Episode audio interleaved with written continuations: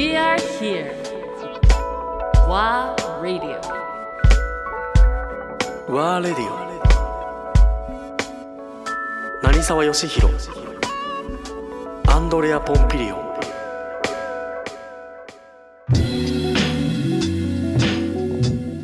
ね、だからまあ本当にそのまあ話は戻るとその環境というテーマでサンパウロに2010年頃、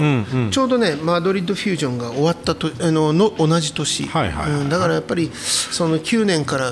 急激にそういったその世界からやっぱり呼んでもらうことが多くなって、ねえすでごい頻繁に言ってたね。そうね。だから多い時は月に2カお国う。とか、うん、基本だから学会とかそういう発表の場だよね。そうだね行くとしたら。そうだからまあやっぱりうんある意味その日本のいわゆる日本料理として完成されているものを伝えに行くのではなくてなくうん。えーそれがまあ生まれる背景でもある、えーね、自然環境とか地理的な条件から、えー生活の中から生まれてきた食文化、っていうものにすごくその環境に良い、ヒントが隠されているし、でそこの部分に発酵というものもね、はい。だからやっぱり高温で多湿な夏があり、で、えー凍りつくような寒さの冬があるっていう環境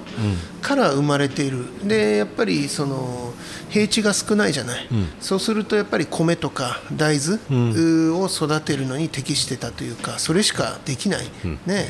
放牧をして牛を育てるというような土地はないわけで、だからそういったその必然的に生まれてきた食文化っていうものを紐解いていく。でそれをまあ料理として表現するっていうことをやってるんでそれをまあ呼んでもらえるし、でまあ、みんな興味を持ってくれるので、あのもう毎年のように行き始めたね、だから2008年、まあ、8年の頃からスタートして、えー9毎年ね。10年と行き始めて、であー当然その日本東京のお店に訪ねてきてくれる、うージャーナリストや、えー食に興味ある人でも増えてきて。増えてきたよね、うん。でまあそうこうしてるうちに、まあ衝撃的な2011年、うん。うん1月、ね。でちょうどワールド50の発表が2月？毎年春なのね、春冬だったり2月春だったり3 2月。月とかね。ね。えーとその時はね、えー4月だったね、うん、2011年のお4月。4月か。うん、4月だったんだね、でまあやっぱりえーまああの放射能の問題、えーねえー原子力発電所の問題もあったし、えー行くのどうしようかなと思ったらね。ロンドンであったんだけど。そその年はロンドンロンドンで、うん。まあ、その頃はずっとロンドンだったね、うん。まあでもやっぱりその日本は大丈夫だよっていうのをやっぱり海外から見ると、あの辺り地震があった辺りがえー日本全部に見えちゃうしそうそうだったよ。全てが、ね、放射能で汚染されたようなイメージにもなりかねないから、まあ大丈夫っていうかもう元気な人はなんとか元気でやらせてもらってますと。震災震災以上にあっちの放射能の問題がすごく、でそうやっぱり、ね今のコロナほどでは当然ないけども、ね、海外から日本に来る人も激変しちゃったしいろんなことがあってあとはまあその食材の風評も大きいし、すごかっなんかメッセージを出したいっていうのもあって、じゃあロンドン行こうとって言ったの、でまあ直後だったんだけど、みんなが言ってくれたのはもちろん大変だね大丈夫っていう話の中でスペイン人のジャーナリストが私は生まれ変わったら日本人になりたいって言ったの、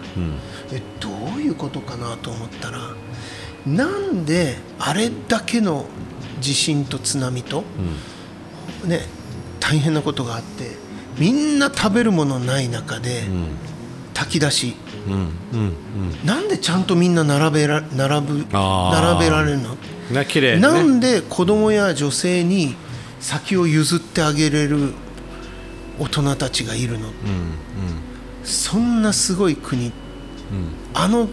状況の中でそれができるまあ、日本っていうのはすごいって言ってくれて、あなるほどなと思って、まあ確かにそれがもしスペインあるいはまあねヨーロッパどっかの国だったらまあ混乱が起きる可能性もあるよね、うん。まあ、彼ら本人は暴動だったりいろんなことが考えられるもんね。まあかもしれないね。それを想像したんだろうね。だからああまあ行ってよかったなっていうか相当ねやっぱりショック受けてたからね、そのワールド50ではまた当然上位、結局2000あそうだね。8年9年か。らずっとだから毎年。2011年のごめんなさい。だからワールド50は4月だったんだね。4月。で3月の11日にね大地震が起きたんで。だからちょうどその月だもんね。4月だっけ。そうよ。エルムンドスタートして。ね、アンディと出会ったのがまさにそのその時に行ってるんだ。2011年。そう。そっか。行って行って戻ってきてからじゃないかな、スタートしたのは、そうだから2011年ある意味ね本当、えーいいか悪いかアンディと出会っていやいのかいいのか。いいんそう。そっからだったもんなそうだね。だから本当震災の年にね新しい番組がスタート、しかも NHK で、っていうのでね本当スタートの時はいろいろいやいや迷うというかいろいろどうね。どうすりゃいいんだろうっていうことだったね。ね。それはもう途方に暮れてたよ皆さん。そうただだけどもうやろうと。んそうね。ただ普通の、あのー番組ではなかったね、うん普通報道番組でもないし、やっぱり真実を伝えてい,、く番組だったし、本当に現実、うー的な、ね情報、世界の現実を伝えつつ、で日本の、えー各地方のね、そういったものも、えー伝えることができてリアルなね、嘘のないものを伝えるっていうところに、まあ、当然アンディも、まあねお互いのね。本当に風当たりは強かっただろうし、へえすごかったね、うん。ねまあでも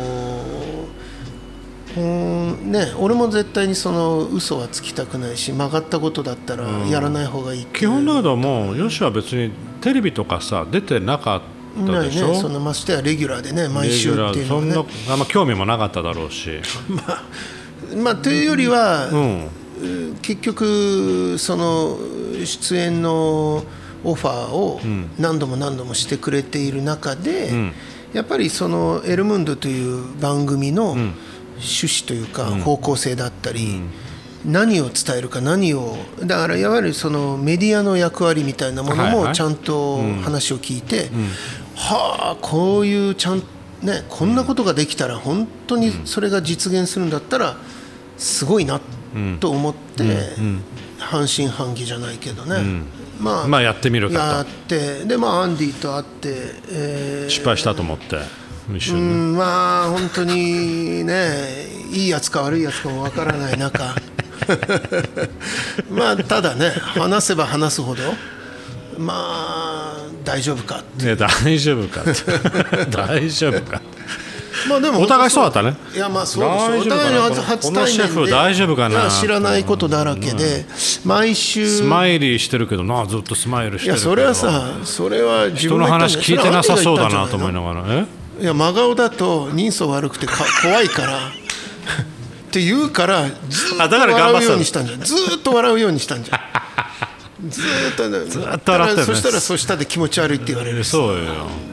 なんでずっと笑ってんの？面白い人だなと思って結構ヘビーチューンのネタ言ってんだけど隣でスマイリーずっとしてるから大丈夫かなとかね。本当にあれはねいろいろあったけど